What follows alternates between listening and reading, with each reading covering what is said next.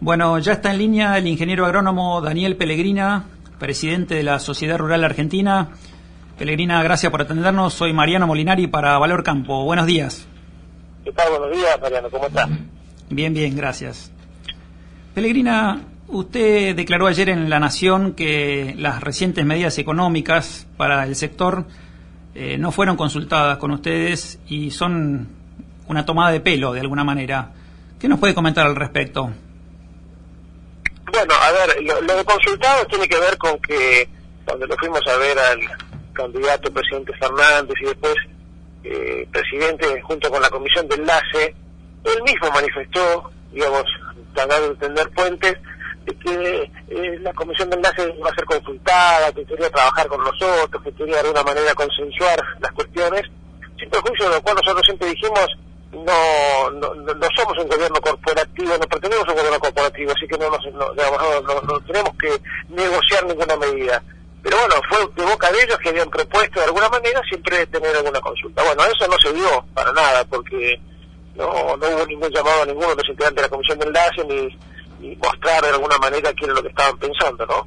Todo lo contrario, porque habíamos tenido hacía dos semanas una reunión con el ministro donde básicamente nosotros le propusimos en un diálogo que se venía, digamos, eh, trayendo, a hacer estos temas de fondo, como por ejemplo derechos de exportación y todas las medidas que están tomando. Y bueno, y no, no pudimos abordar esos temas con el ministro. Así que, en esa perspectiva nada más, ¿no? Y bueno, y básicamente porque, digamos, eh, pretender solucionar un problema que es una consecuencia, una consecuencia de una mala política aplicada que no genera los incentivos y la confianza necesaria no solo hace sector agropecuario, sino hace toda la economía argentina, que es, digamos, el, único camino para restaurar esta falta de dólares, entonces pretender, digamos, de alguna manera con estas parches solucionar ese problema que es de fondo, no, no lo veo para nada, ¿no? Y, y verdaderamente bajar por tres meses, incluso que sube ya el primer mes, digamos, este, eh, digamos, empieza a subir nuevamente hasta el nivel anterior, los derechos de exportación, eh, digamos, no tienen ninguna consecuencia. A ver, eh, estamos hablando que el dólar soja hoy está en alrededor de 50 pesos y medio o una cosa parecida.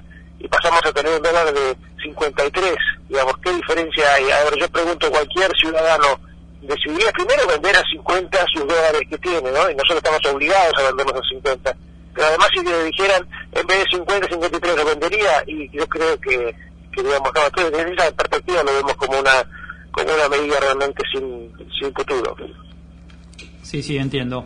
¿Y eh, ¿qué, relación hay más allá de, de, alguna reunión con el ministro Basterra? ¿Tienen alguna relación con o, diálogo con el resto del, gobierno hoy? Sí, sí, porque, a ver, desde, desde siempre hemos tenido diálogo con Basterra como nuestro ministro interlocutor de los temas nuestros, pero también hemos abordado otros temas con otros ministros, eh, jefe de gabinete mismo.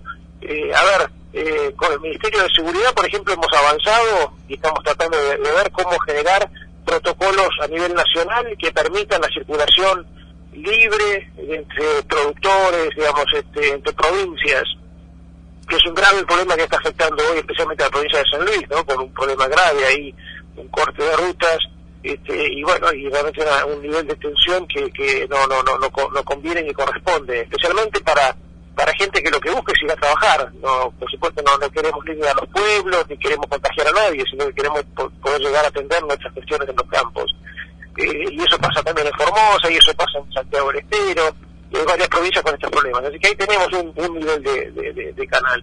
Después, este, por ejemplo, a mí ayer me llamó para avisarme, un rato antes de la reunión, este, el ministro eh, secretario Gustavo Vélez, con él a veces dialogamos también, entonces, digamos, hay canales siempre abiertos de, comunicación, pero bueno, este, no pasan de esto, ¿no? No hay después soluciones. Sí, y yendo un poquito más a largo plazo, ¿no? Si estas medidas este, se consideran un parche y, y solo para el corto plazo, ¿qué medidas de largo plazo necesitaría el sector agropecuario para, para expresar todo su potencial? Bueno, nosotros tenemos un documento junto con la Comisión de Enlace que escribimos y que lo presentamos este, a todos los candidatos, que se llama, digamos, le decimos el documento de los 14 puntos, porque tiene una cantidad enorme de, realmente de propuestas para poder, digamos, mejorar la producción de Argentina y sacar esa ancla que a veces tiene, digamos, las malas prácticas políticas y, decisiones erróneas. allí hay un set enorme de cuestiones que tiene que ver primero con el comercio exterior. Argentina eh, tiene que exportar necesariamente porque es el único camino de poder crecer eh, en el agronegocio. Y para poder exportar necesitamos mercados abiertos, necesitamos confianza internacional, necesitamos también que se pueda eh, comercial normalmente, ¿no? Eso implica que haya flujo de divisas, estos cepos no funcionan, bueno, y una cantidad de cuestiones que tienen que ver con la estrategia, digamos, como país que necesita insertarse en el mundo, en un mundo que nos da una oportunidad. Y a partir de ahí, en el plano interno, tenemos que ir a, a cuestiones que tienen que ver con la estructura de, económica de Argentina, ¿no? Este, y eso hace que tengamos competitividad muy baja a nivel, digamos, de lo que tenemos que abordar internacionalmente, porque tenemos impuestos que no tienen en otras partes del mundo, y especialmente, además, por esos impuestos no recibimos los servicios que sí reciben los que pagan ese nivel de impuestos en el mundo. Me refiero, digamos, a que tenemos una tasa de imposición sobre el Producto Bruto eh, a niveles europeos de alrededor del 50 y pico por ciento, sin embargo recibimos servicios casi peor que muchos países latinoamericanos que tienen esa tasa de, imposición de alrededor del 20%. ¿no? Entonces, ese desfasaje lo termina pagando la economía entera.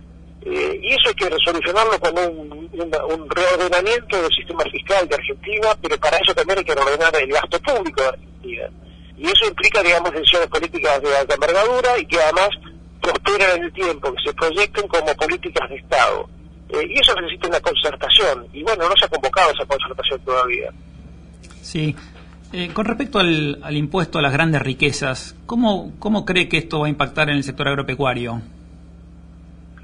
Muy negativamente estamos analizando a fondo, digamos, en los casos, porque depende mucho de, la evaluación que tengan los activos y demás, pero pero sabemos que va a afectar a muchas más personas y que afecta básicamente bienes de producción, bienes de trabajo. Entonces, eh, bueno, habrá quizá mucha gente que tenga que realizar parte de su bien de trabajo para poder hacer frente a esta nueva imposición, ¿no? que además ya es atrás en sí, porque ya, digamos, Argentina no da para más impuestos, como además se lo he dicho más de una vez al, presidente de la Nación cuando he tenido la oportunidad. Entonces, lo que tenemos que pasar es pensar en bajar impuestos, no en subir más impuestos, sea a quien sea. ¿Cuál es? En este caso, digamos, va a ser el disparate además de que se va a transformar en algo confiscatorio, ¿no? Así que seguramente, digamos, por allí no va a poder prosperar, porque, digamos, va a ser, eh, a mucha gente le va a poner en una situación de crisis total.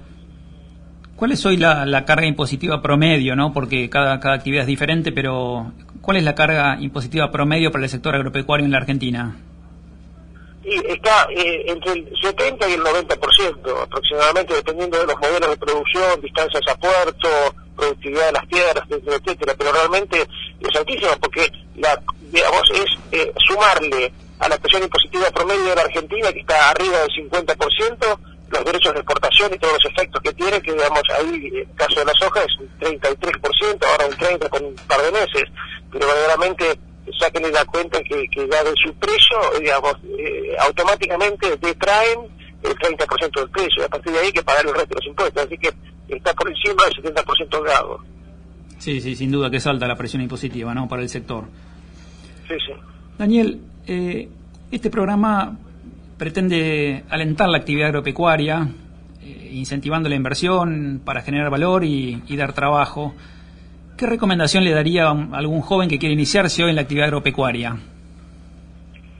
No, gracias a Dios, digamos, eh, la esperanza siempre está, y especialmente en los productores agropecuarios o los que queremos involucrarnos en, esto, ¿no? Porque necesitamos siempre de, esa esperanza, pues estamos mirando arriba al cielo para que llueva, para que no hiele, para que no nieve demasiado, etcétera, etcétera, porque producimos a cielo abierto. Entonces, esa esperanza también, digamos, tiene que ver con con un, estilo de vida, con un con una propuesta de trabajo realmente que, es muy atractiva, digamos, estar eh, involucrados en el campo y en la producción agropecuaria o industrial y los servicios, ¿no?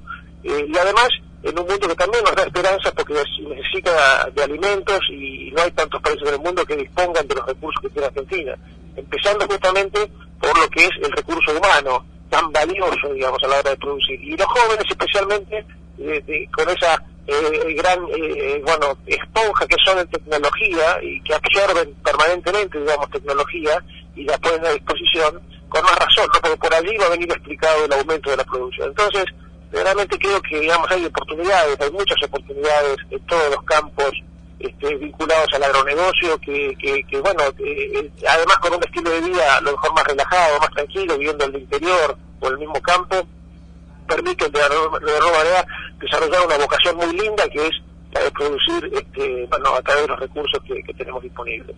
Sí, desarrollar el interior también, ¿no? Que, que somos un país un poco macrocéfalo, ¿no?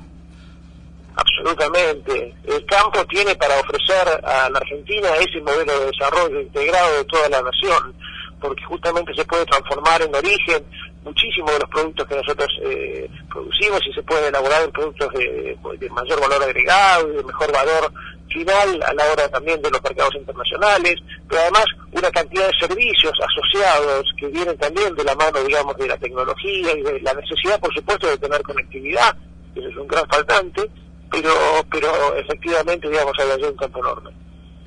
Sin duda, sin duda. Bueno, Pelerina, muchísimas gracias por atendernos y que tenga un buen día, ¿eh? Eh gracias a ustedes, un placer, que anden muy bien. Saludos. Era el ingeniero agrónomo Daniel Pellegrina, presidente de la Sociedad Rural Argentina para Valor Campo.